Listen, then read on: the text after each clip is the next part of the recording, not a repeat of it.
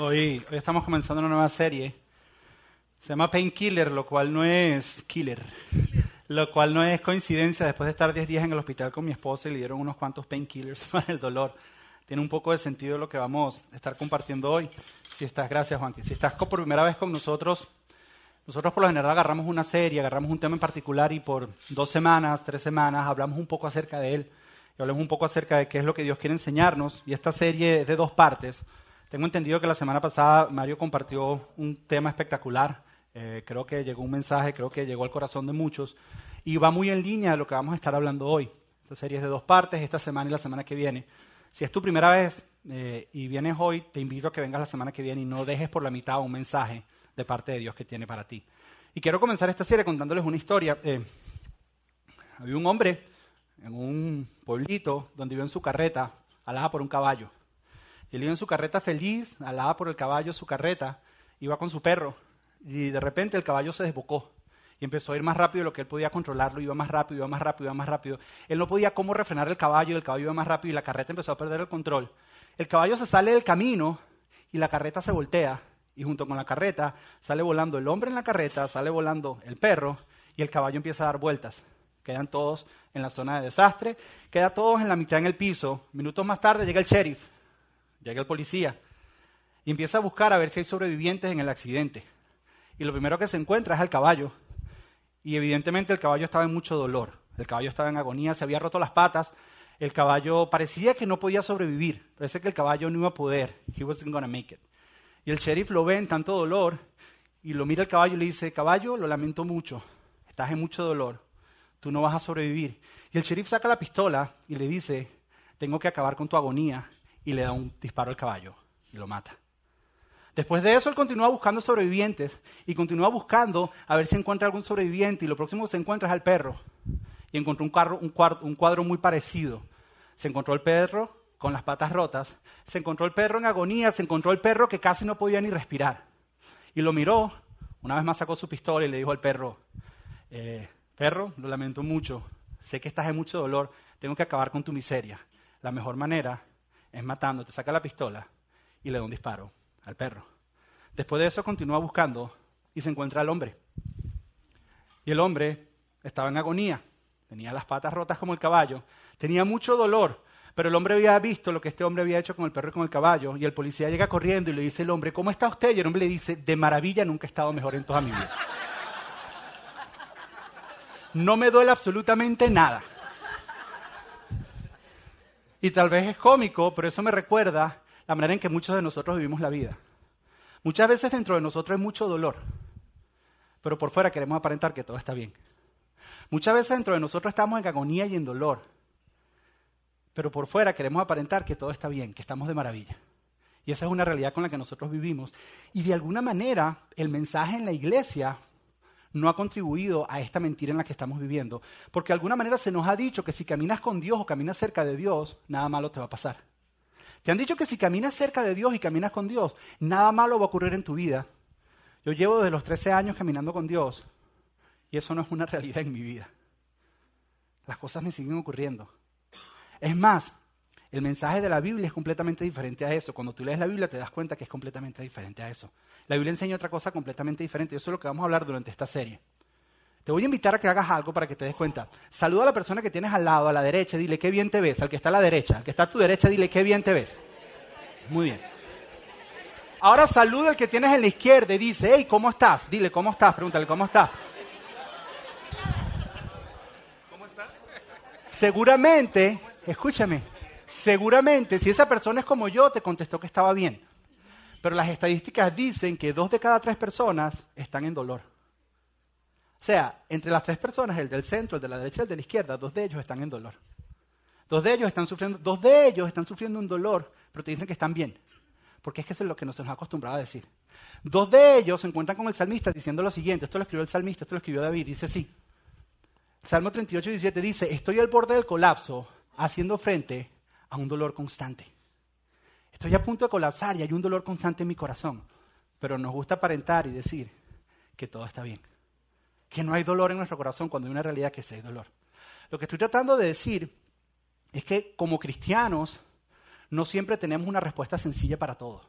Nosotros como cristianos nos gusta resumir todas las verdades de Dios y sobre todo en esta iglesia en 140 caracteres que la puedo poner en Twitter o en Facebook. Y tratamos de resolver los conflictos de la vida en una manera tan sencilla que te la puedas llevar y la puedas tener. Pero lo que estoy tratando de decir es que muchas veces es más complicado que eso y muchas veces la respuesta no es tan sencilla. Es más, muchas veces no tenemos una respuesta. Muchas veces no sabemos qué decir. Estoy hablando de que a veces vivimos un dolor tan profundo que sentimos que la vida nos está devastando y nos está arrastrando al piso. Muchas veces vivimos un dolor tan profundo, pero decimos que todo por fuera está bien, que no tenemos una respuesta. Y como cristianos muchas veces incluso no sabemos qué decir. Jesús nos habló de esto, Jesús comentó acerca de esto. Jesús habló de esta realidad y nos hizo una promesa al respecto. Y es lo que quiero que veamos hoy.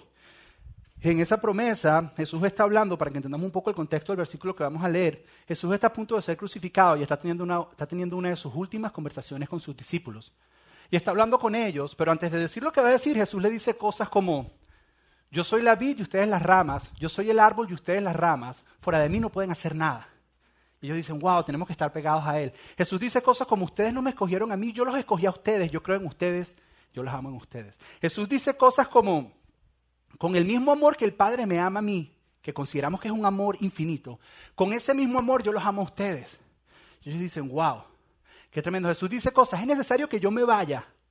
Y cuando se refiere a eso, se refería a su muerte, a su, a su, a su entierro, a su resurrección y a su ascensión. Él dice, es necesario que yo me vaya para que entonces enviarles otro consolador que va a estar dentro de ustedes, refiriéndose al Espíritu Santo. Jesús dice todas estas cosas y al final, como conclusión, a todas estas cosas que Jesús viene diciendo, Jesús les dice lo siguiente, les dice esto, está en Juan capítulo 16, versículo 33, dice, les he dicho todo lo anterior, todo esto que les acabo de mencionar, Jesús dice, les he dicho que yo soy la vid, les he dicho que los amo, les he dicho que los escogí, les he dicho todo lo anterior para que en mí, eso es muy importante, para que en mí tengan paz.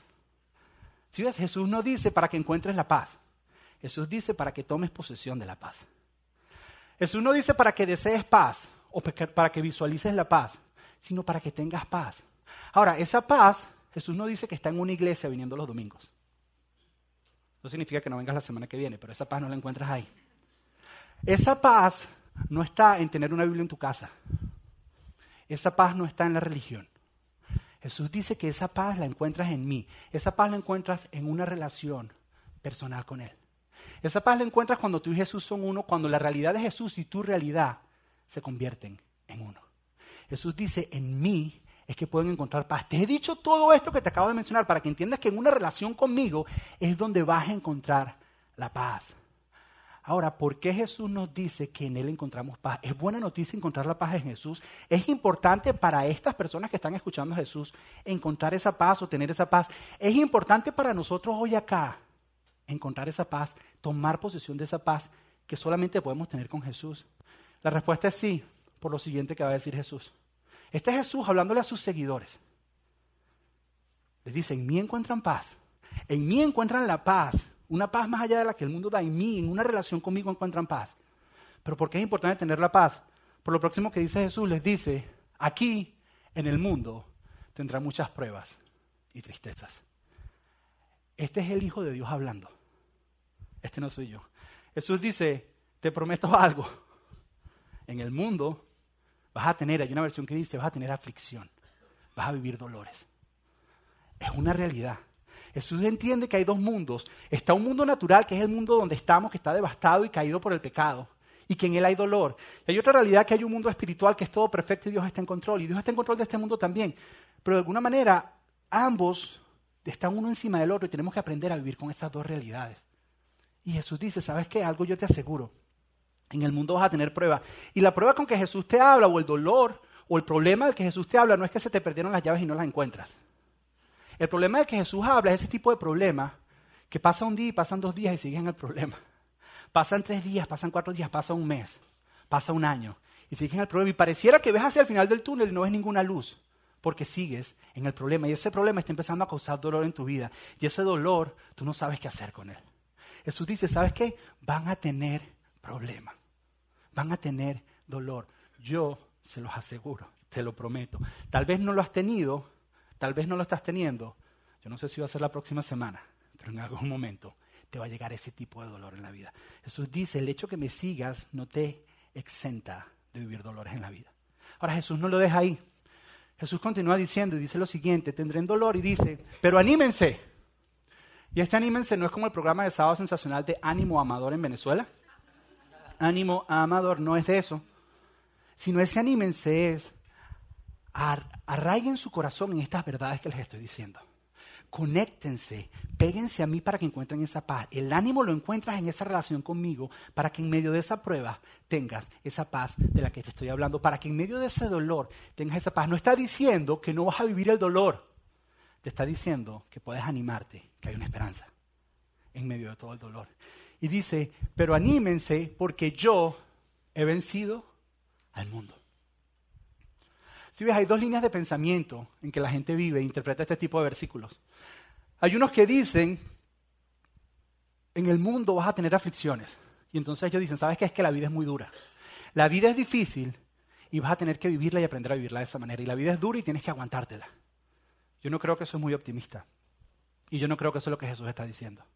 Hay otro tipo de pensamiento, que es el que hay mucho en la iglesia, que dice, pero Jesús venció el mundo y si yo sigo a Jesús a mí nada malo me va a pasar. Yo no sé en qué mundo vives tú. Y entonces te dicen cosas como yo no lo recibo, yo lo reprendo. Yo no lo recibo, lo reprendo.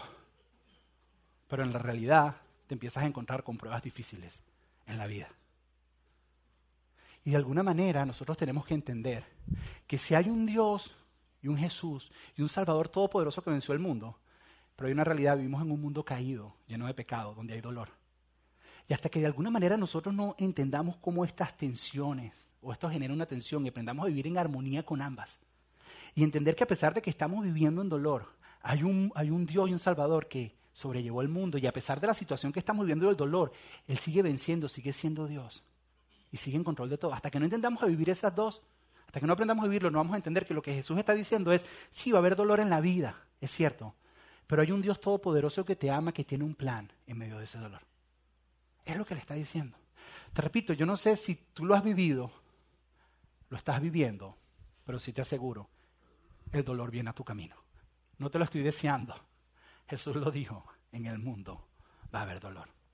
La pregunta que queremos contestar hoy es, ¿a dónde vas tú en el momento donde hay más dolor intenso en tu vida? En el momento de dolor más intenso en tu vida, ¿dónde tú te refugias? ¿A dónde puedes ir tú para poder tener esa paz de la que Jesús habla? Porque el dolor viene. Pero ¿cómo tú te agarras pertenencia de eso de que venció el mundo? Preparando lo que vamos a compartir hoy, me vinieron muchas historias a la mente. Yo como pastor, eh, muchas situaciones llegan a mi vida. Y me recordé de dos que quiero compartirles. Eh, yo antes de, empezar aquí a plantar la iglesia, yo fui ministro de alabanza en una iglesia por 12 años. Ministro de alabanza es una palabra fancy de decir que era el encargado de la música.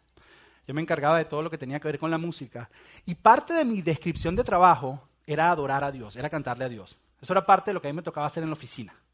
Yo soy músico, es algo que me gusta. Y algo que yo hacía muy frecuentemente era que en las tardes, en la oficina, en aquella iglesia, yo prendía el sonido, ponía las luces, yo me armaba toda mi película y ponía las luces, las ponía bien íntimas, me sentaba en el piano y comenzaba a cantarle a Dios. Esa era parte de mi trabajo, me pagaban por eso, era lo que me gustaba. Me sentaba y fue ahí donde aprendí a tocar y cantar al mismo tiempo, porque nosotros los hombres no sabemos mascar chica y caminar al mismo tiempo porque nos tropezamos.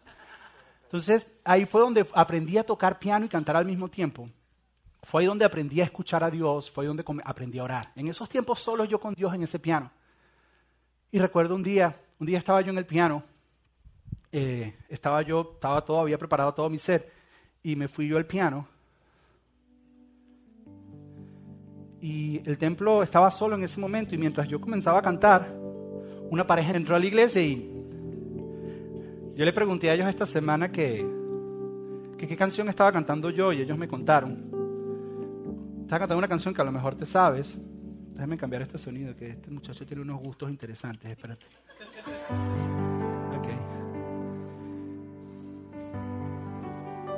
Y a lo mejor ustedes se la saben. Cantaba esta canción. Si te la sabes, cántala conmigo. Dice, tus ojos revelan que yo... ¿Se la saben? Nada puedo esconder, que no soy nada sin ti, oh fiel Señor. Todo, todo lo sabes de mí cuando miras, cuando miras el corazón, todo lo puedes ver dentro de mí. Y mientras yo hacía esto, eh, yo veía que esta pareja comenzaba a llorar. Ellos comenzaban a llorar. Y lo primero que se me vino a la mente fue que dije, wow, estoy cantando re feo, mano, porque esta gente está llorando. Fue lo primero. Después eso fue mi hombre espiritual hablando. Luego mi hombre espiritual, un poco más carnal, dijo lo siguiente, dijo, no, a lo mejor no es eso. A lo mejor es que hay una unción especial en ti. A lo mejor es que hay algo que está descendiendo mientras tú cantas, como que, como que ya con los añitos te estás volviendo bueno en esto, ¿no? Te estás haciendo profesional. Y yo seguía cantando y yo los veía llorando. Y entendía que Dios estaba haciendo algo porque de repente vi que se postraron al piso y empezaron a levantar sus manos y dije, no, no puede ser que estoy cantando feo porque si no, no harían eso.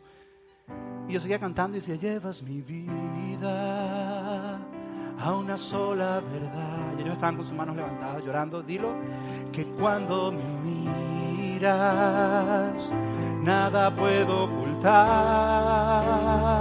Dilo conmigo, sé, sé que su fidelidad lleva mi vida más allá de lo que puedo imaginar.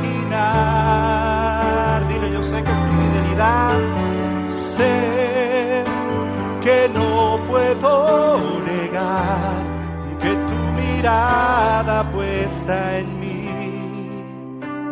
Me llena de tu paz, que tu mirada puesta en mí. Me llena de tu paz. Y en ese momento yo terminé de tocar y me bajé donde ellos a ver si estaban llorando por lo feo que cantaba, o ver si Dios genuinamente estaba haciendo algo en su vida. Yo estaba empezando en esto de pastorear y me acerco donde ellos.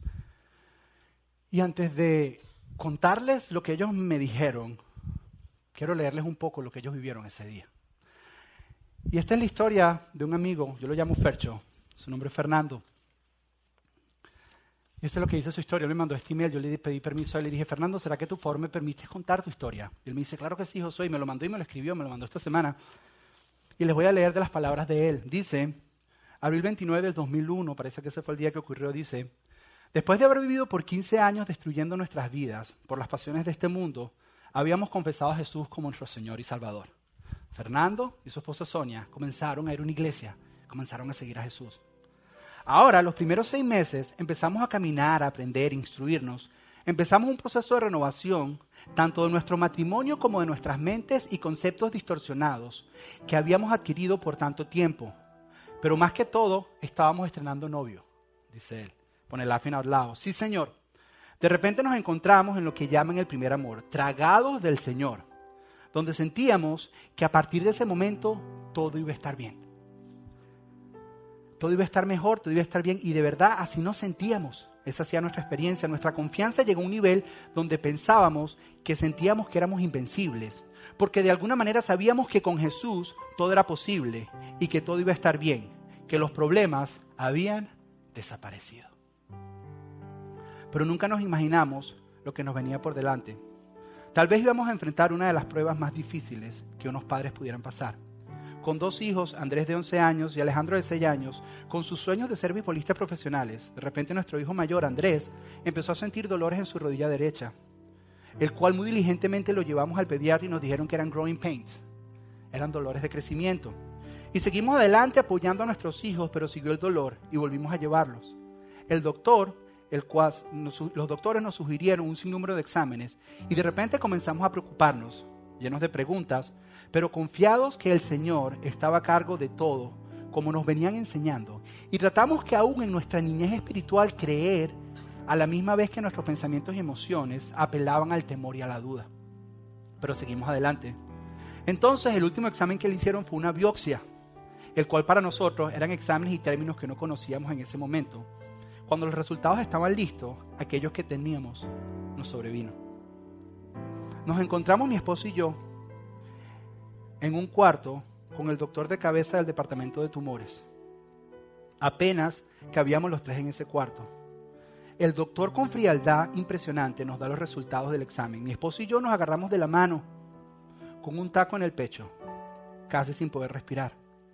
Nerviosos, pero aún como niños, creyendo que íbamos a salir de ese consultorio y seguir nuestro diario vivir como si nada.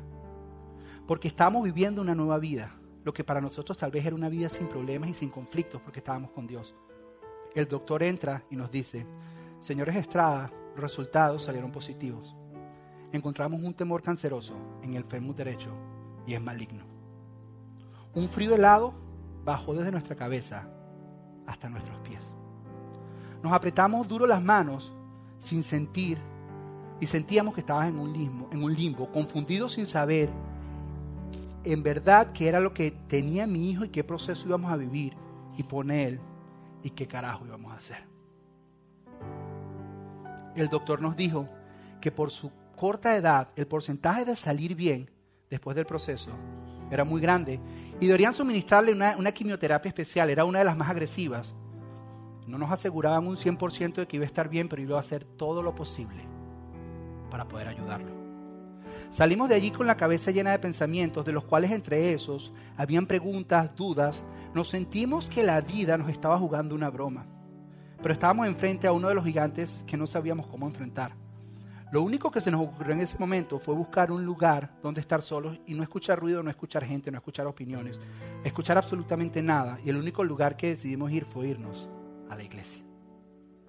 Les confieso que yo no recuerdo qué pasó, qué dijimos entre el camino del hospital a la iglesia, pero una vez que llegamos entramos al templo y nos dimos cuenta que no había nadie, lo cual era lo que queríamos, y nos fuimos a la parte delantera derecha.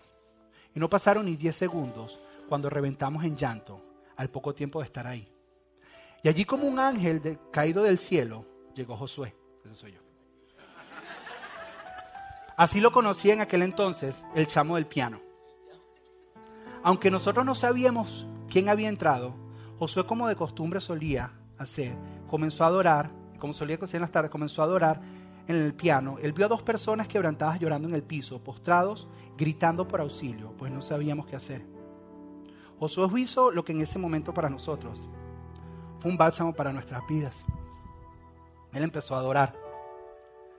Y para nuestros judíos era como miel a nuestro paladar. En aquel momento necesitábamos recordar a quién habíamos entregado nuestras vidas, nuestros hijos, nuestros planes, nuestros tesoros, aún en medio de todo lo que estábamos viviendo. Así sentíamos que tal vez lo que estábamos viviendo era un castigo de parte de Dios que había enviado por no haberle escuchado años anteriores. Pero Josué seguía adorando y nosotros en un llanto que no podíamos parar, aunque quisiéramos pararlo. Pues era de esperar, después de una noticia como esta, y en medio del llanto sobrevenían temores de perder a nuestro hijo. Y ahí es donde yo me bajo. Y digo, ¿cómo estás, Fer? Y Fer me dice, mi hijo de 11 años le acaban de diagnosticar cáncer en el fémur.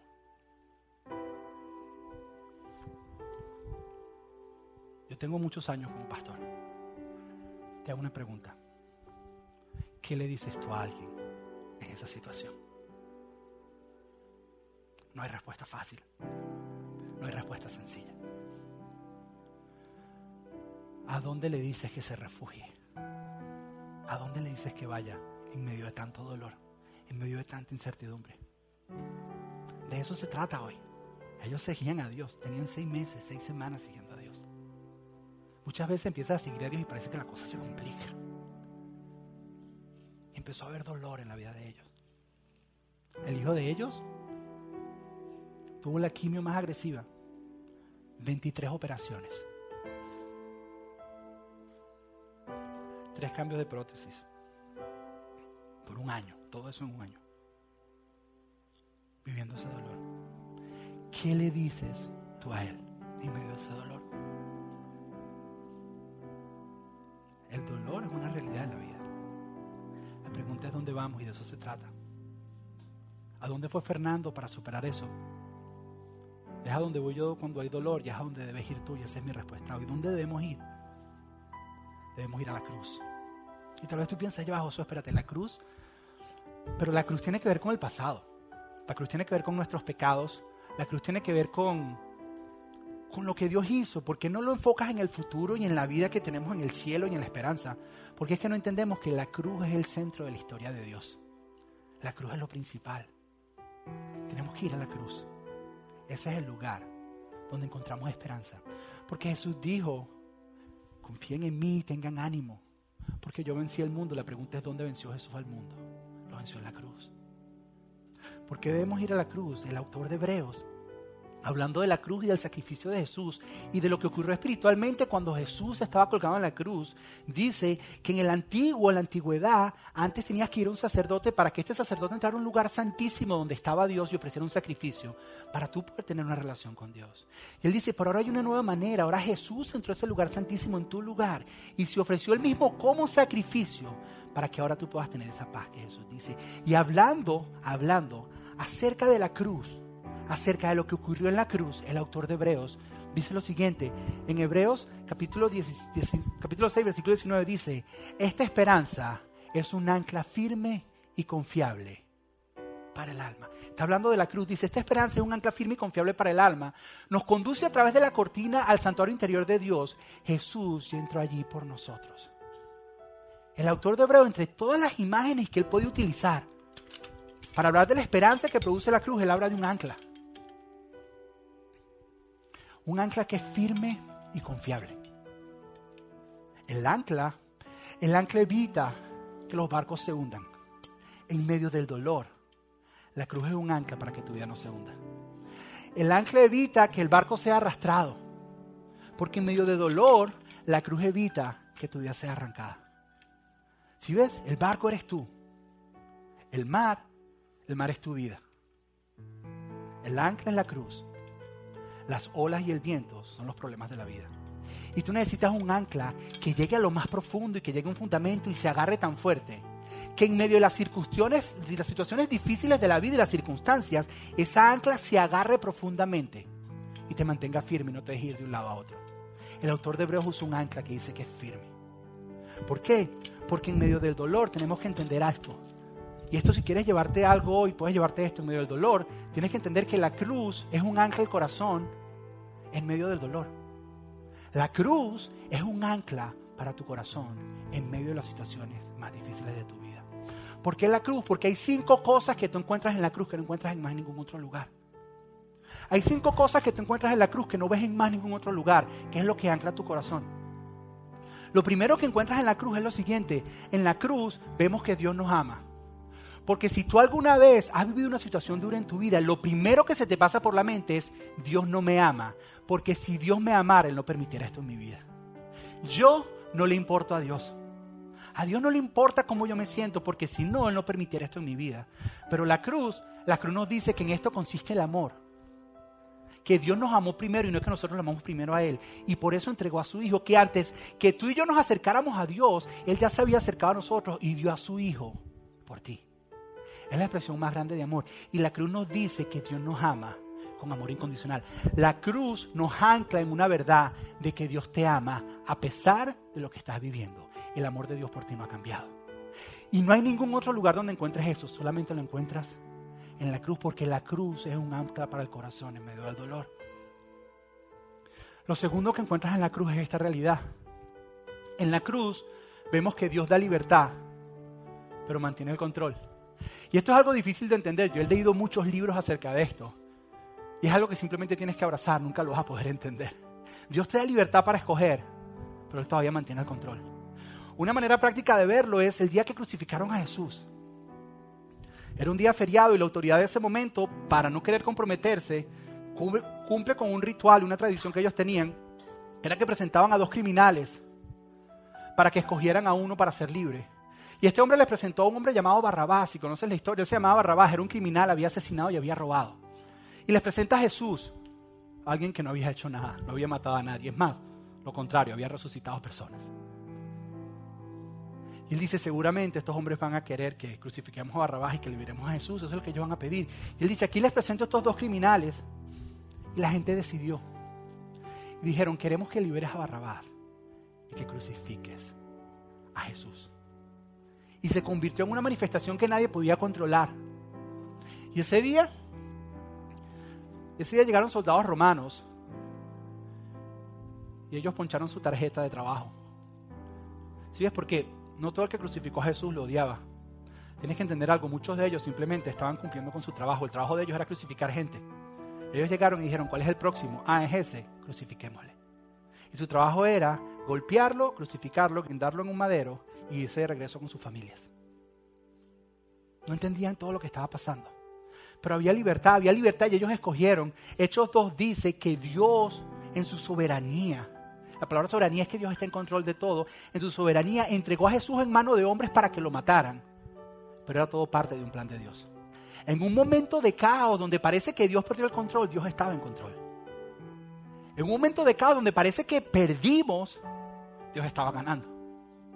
Dios estaba en control de todo. Eso significa que en medio del dolor y de lo que estás viviendo, tienes que entender algo. Hay una libertad, pero tienes que entender algo. Dios sigue en control.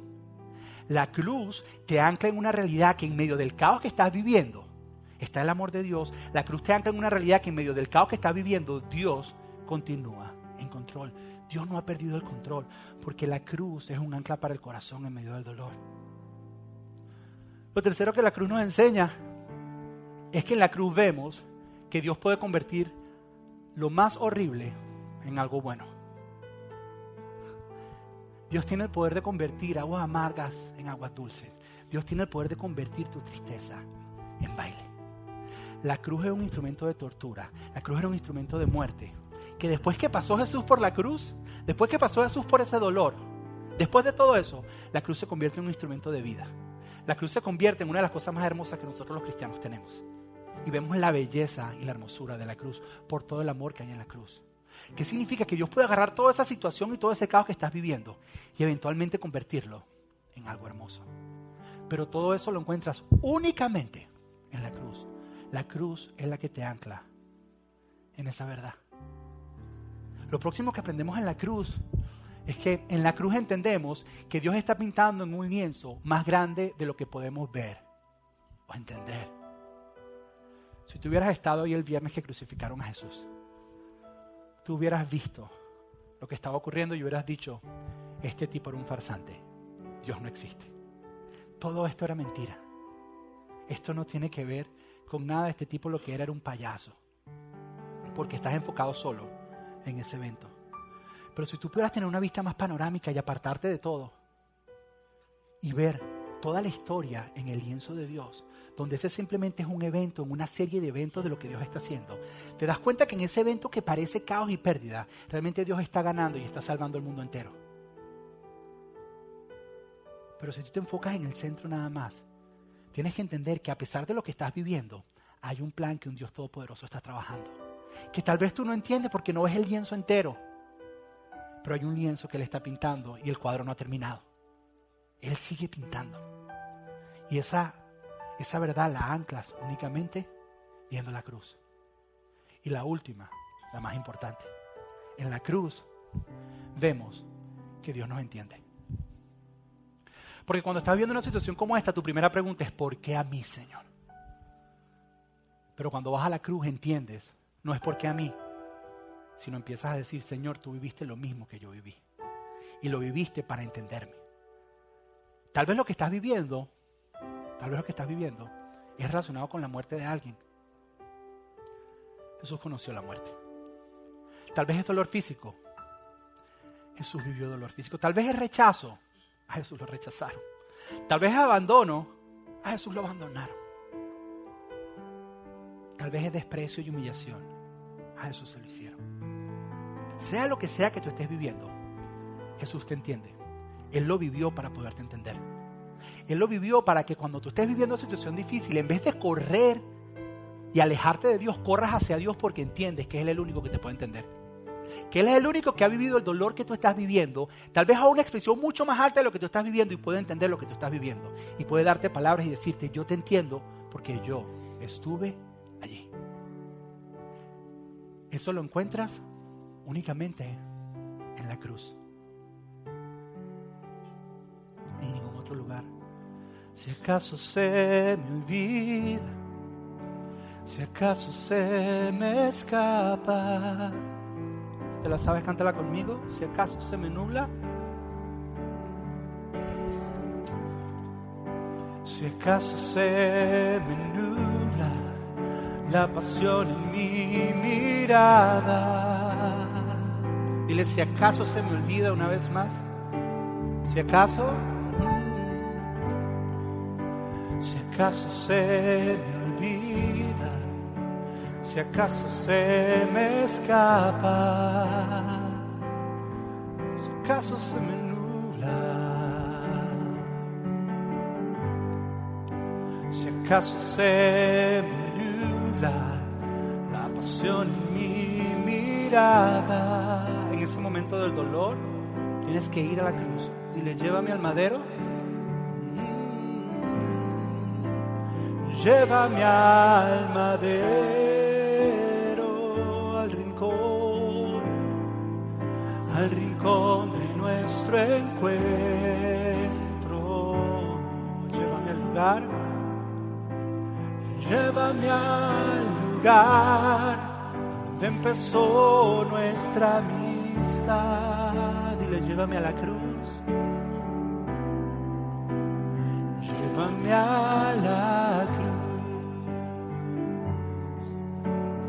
Llévame a la cruz. Llévame a la cruz. Una vez más, dile, llévame a la cruz. Llévame a la cruz. Quiero compartirles otra historia. Porque si ves, no, no siempre son finales felices.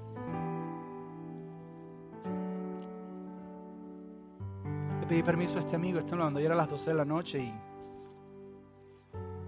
entre teteros y pañales mientras lo leía, lloraba como un niño y esta mañana me hablé con él y él con su esposa estuvieron llorando. Y empieza tal vez con una nota feliz, dice, ¿qué tal Josué? Te escribo aquí el testimonio de Gaby mío, de nuestro primer bebé Samuelito. Como todas las parejas que se unen en matrimonio, nuestro deseo con mi esposa era el de formar una familia y disfrutar de esa bendición de Dios. Ahora tenemos ya cinco años de matrimonio, pero nuestro primer año como casados, en donde estábamos conociéndonos como pareja y adaptándonos el uno al otro, en esta aventura, nuestros planes no eran de buscar embarazo muy pronto. Recuerdo que cuando yo lo conocí, él me contó que tenían como un año y que ellos todavía no querían buscar. Nosotros acabamos de tener a Matthew. Dice, sin embargo, Dios tenía otros planes y muy especiales con nosotros. Cerca de cumplir nuestro primer año, mi esposa quedó embarazada de nuestro primer bebé. El inicio fue de muchas emociones encontradas y vaya que semanas más avanzadas nunca nos imaginamos lo que Dios tenía para nosotros. Mi esposa y yo amamos a Dios con todo nuestro corazón y de hecho yo sirvo a Dios tiempo completo. Él es el director de Instituto Canción Miami. Eh, yo en este momento cuando él me escribe esto, eh, yo era director de la parte ministerial de Instituto Canción Miami, un instituto que forma adoradores y que forma eh, músicos. Y, y, estábamos muy cerca, él tiene muy pocos amigos realmente en Miami y, yo tengo el honor de contarme como uno de sus amigos. Y su profesión es esa, él es director de alabanza, él es pastor en una iglesia. Dicen, no tengo ninguna otra profesión más que servirle en el ministerio. Así que entre esto y otras cosas, Él siempre nos ha llenado de bendiciones y nos ha mostrado su amor todo el tiempo. Como es normal en estos casos, muy pronto mi esposo y yo fuimos a una clínica para confirmar el embarazo y comenzar el control y el cuidado de los médicos, que son normales en este proceso. Todo iba de forma natural nosotros acostumbrábamos, nos acostumbrábamos ya a la idea de tener un tercer miembro en la familia. Ya estaba casi con nosotros. El momento que nunca esperábamos, el tiempo para el cual para el cual jamás estábamos preparados llegó de forma inminente. Alrededor de la semana 16 de embarazo, le practicaron a mi esposa uno de los exámenes rutinarios. Pasados unos días nos llamaron a la clínica cuando vimos que el doctor vino con un compañero para darnos una noticia de que algo no estaba bien con nuestro bebé. Que los exámenes mostraban que había un problema. De inmediato nos transfirieron para que hicieran unos exámenes, para que le hicieran unos exámenes espérate, que para que le hicieran a mi esposo un ultrasonido más a detalle para poder ver cuál era específicamente el problema que los exámenes habían arrojado. Para estos momentos ya nosotros estábamos muy consternados y a la vez muy asustados por pensar lo peor que podría venir, perder nuestro hijo. Con el ultrasonido y sin la necesidad de recurrir a otros exámenes, se diagnosticó que el problema de nuestro bebé presentaba era una condición clínica llamada anencefalia que prácticamente significa que la parte superior del cráneo de nuestro bebé no se había formado bien y que carecía de estructura ósea para que la parte superior de la cabeza se cerrara. Así que el diagnóstico médico era definitivamente que no había absolutamente nada que hacer, que no había posibilidad alguna humanamente hablando que pudiese solucionar el problema. Así que la peor y más dura noticia para nuestras vidas había llegado. Nuestro hijo no iba a sobrevivir. Mientras él estuviera en el vientre de mi esposa, él estaría bien. Pero el momento en el que naciera, en ese mismo instante, comenzaría a morir. Llenos de frustración, lágrimas y desesperación, corrimos hacia nuestras familias, pastores, iglesias, amigos y definitivamente corrimos hacia Dios. Los médicos recomendaron por salud de mi esposa que provocáramos el parto y que no culmináramos los nueve meses de embarazo porque definitivamente nuestro hijo no iba a vivir. En otras palabras, le estaban diciendo que abortara. Wilmer no tiene muchos amigos. Y él me empezó a contar esto. Me lo contó un sábado en el Instituto Canción. Y en su desesperación ellos fueron a buscar una segunda opinión y se fueron a Honduras, a donde ella vivía. Y allá les dieron exactamente el mismo diagnóstico. Y ellos al estar allá, ellos decidieron tal vez practicar esa interrupción del parto allá en Honduras. Y cuando llegan a Honduras y van a practicar eso, una noche antes pasa algo particular. Y es lo siguiente, ya estaban listos, ella estaba a punto de ser ingresada y dice, la noche antes de ser ingresada, el doctor de Honduras, que iba a practicar la inducción del parto o el aborto, nos llamó por teléfono para decirnos que él no iba a practicar la inducción, que había algo que no se lo permitía hacerlo, que había algo dentro de él que le decía que no lo hiciera. Pero nos aseguró que esa decisión de él de no continuar con el procedimiento médico significa que nuestro hijo, que no significa que nuestro hijo se iba a sanar, el resultado iba a ser el mismo. Sin embargo, al recibir esta noticia, nuestros corazones se llenaron de esperanza abrazaron la esperanza de que quizás Dios había escuchado nuestras oraciones y que al fin había decidido intervenir y que Él iba a obrar un milagro de sanidad con nuestro hijo. Decidimos seguir con el término de nueve meses. Jamás recuerdo en mi vida haber orado tanto como en ese tiempo, que mi esposa y yo llorábamos todos los días pidiéndole a Dios por el milagro de nuestro hijo. Poco a poco fuimos viendo la pancita de mi esposa que iba creciendo y cómo Samuelito Alexander crecía dentro de ella. Veíamos cómo se movía, le hablábamos todos los días, le besábamos, pero a la vez ayunábamos, orábamos con más fervor, siempre creyendo y no dudando de que Dios haría el milagro y que esto vendría a ser un gran testimonio de un Dios todopoderoso al cual servimos. Bien, la fecha esperada llegó, era la mañana del primero de mayo de 2010. El clímax de nuestra fe había llegado a tal grado que esperábamos que juntamente en el momento del parto se cumpliría el milagro nuestro jamás he conocido una mujer tan fuerte y llena de fe como mi esposa. Siendo tan joven y dando a luz de manera natural por primera vez, vi a una mamá llena de fuerza y esperanza a traer a este mundo a su primer hijo Aarón. Nuestro Samuel nació. Y entre llantos, mi esposa me preguntó, amor, ¿cómo está Samuel? ¿Cómo está el bebé? Y yo después de ver con mis propios ojos, no pude contestarle. Solo la abracé y lloré. Ella entendió que Dios, Dios no había hecho el milagro y que nuestro anhelo no había sido cumplido. Lloramos, aunque cuando ya no habían más lágrimas, seguimos llorando. Nuestro hijo nació el 2 de mayo del 2010 a las 6 de la mañana y pesó alrededor de 7 libras. Mi hijo nació tal y como lo habían dicho los médicos. Comenzó a morir mientras mi esposa se recuperaba del parto. Aunque nunca del dolor en su corazón de saber que Dios había tomado la decisión de llevarse a nuestro hijo. Decidimos que yo como papá estaría conmigo todo el tiempo. Y así lo hice. Estuve con mi hijo en cuidados intensivos, abrazándolo, besándole, diciéndole cuánto le amábamos, pero a la vez viéndolo que poco a poco se iba muriendo. Mi esposa logró venir a la sala de cuidados intensivos para verlo y abrazarlo, pero no pudo estar mucho, porque estaba demasiado lastimada por el parto.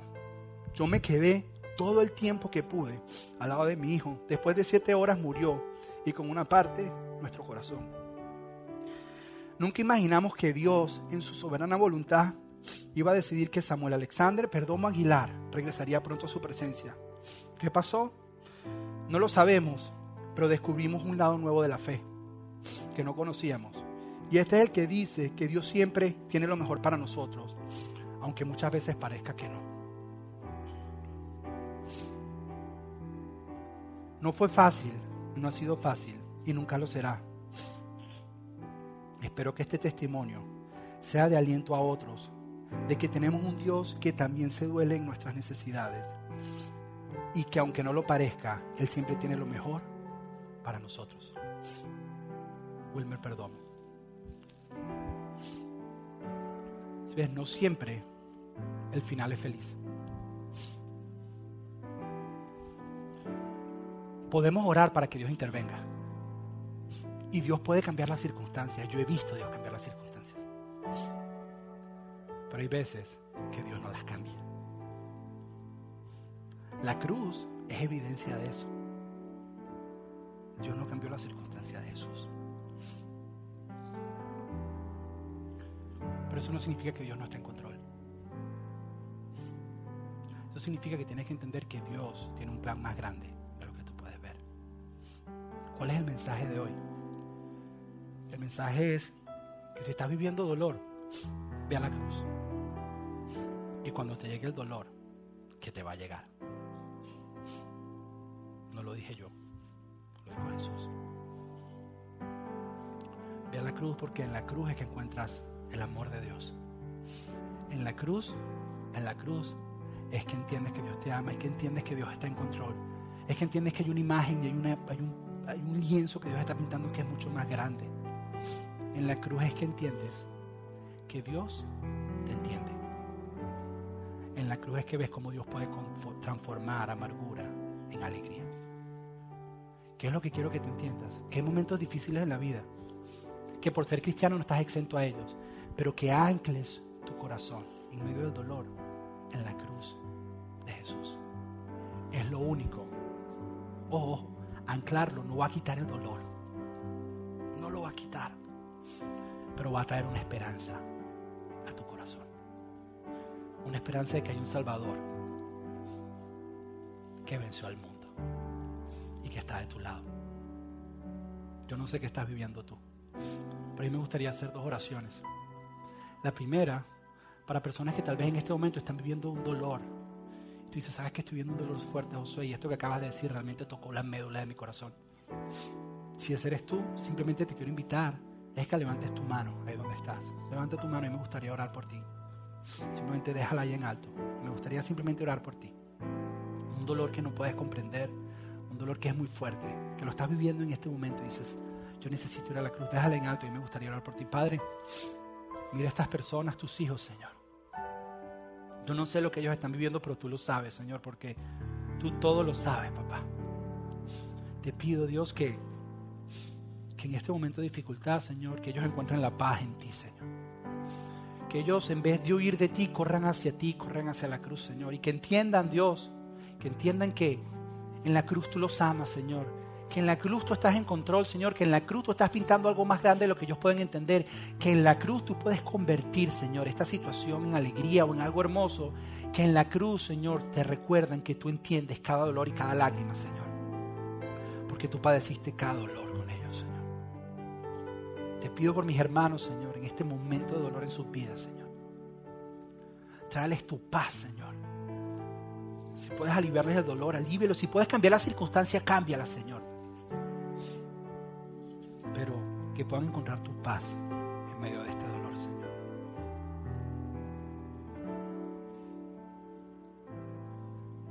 Y mi segundo llamado es para todos. Y más que un llamado es un reto. Es pedirte que cuando ese momento llegue a tu vida, que corras a la cruz. No busques refugio en más ninguna otra cosa. Nosotros en medio del dolor hacemos ciertas cosas cómicas. Y una es querer ignorarlo. Queremos ignorar el dolor. Hace un mes atrás a mí me empezó un dolor de muela y yo quise ignorarlo. Y si sabes lo que pasa con un dolor de muela cuando lo ignoras, es que se va infectando cada vez más. Y se pone peor por querer ignorarlo no hagas eso. ¿Sabes qué hice yo? Compré medicina de esa superficial que te pones encimita. y me empezó a funcionar.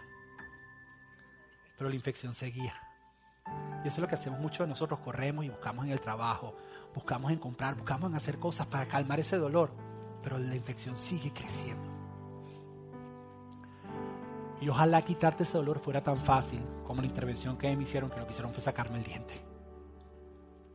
Pero no es así de fácil. ¿Cómo vas a sobrevivir? ¿Cómo sobrevivió Fernando? Por cierto, el hijo de Fernando está bien está sano.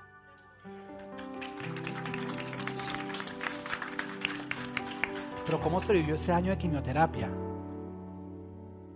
En la cruz. Pero no siempre el final es feliz, porque el hijo de Wilmer falleció. ¿Y cómo sobrevivió Wilmer ese dolor? Porque fue a la cruz donde Dios lo entendió, porque Dios también perdió un hijo y lo pudo entender. Y ahí él encontró un refugio en medio del dolor. Porque la cruz es ancla para el corazón en medio del dolor que tú estás viviendo. Después de tres años, Wilmer ya tiene su hijo, tiene otro hijo. Sí, pasó. Pero en el momento que está viviendo lo que está viviendo, tú no ves luz al final del túnel. Y es ahí donde tienes que ir a la cruz. El reto es que cuando venga el dolor, no te lo estoy deseando. El Hijo de Dios lo dijo. En el mundo van a tener aflicciones. ¿Qué haces? Corre a la cruz. Vamos a orar. Padre, yo te doy gracias por esta verdad, Señor. Entender, Señor, que por ser tus hijos no significa que somos exentos, Señor, al dolor. Que tú nos advertiste y nos dijiste que en ti encontramos paz, Señor, pero nos lo estás diciendo porque hay una realidad en el mundo, va a haber dolor, Señor. Estamos en un mundo caído, un mundo lleno de pecado, un mundo, Señor, donde hay dolor. Y ese dolor nos va a llegar a nosotros, Señor. Pero la única manera de sobrellevar ese dolor es conectarnos con alguien que venció ese dolor. Y ese fuiste tú, Señor. Y la manera de conectarnos es yendo a la cruz, Señor. Yo te pido que estas palabras se acuerden, Señor, y queden impregnadas y estampadas en nuestro corazón, Dios. Que entendamos, que entendamos el día de hoy, Señor. Que cuando estemos en medio del dolor, que corramos hacia ti, que corramos hacia tu cruz para ver tu amor, para ver tu poder, para ver que tú nos entiendes y tu comprensión, Señor. Que en vez de preguntar por qué nos está pasando o en vez de pensar que Dios no me ama, que sea todo lo contrario y que eso nos mantenga en esperanza, anclada a una verdad, que tú diste tu vida por amor a nosotros. En el nombre de Jesús. Amén y amén.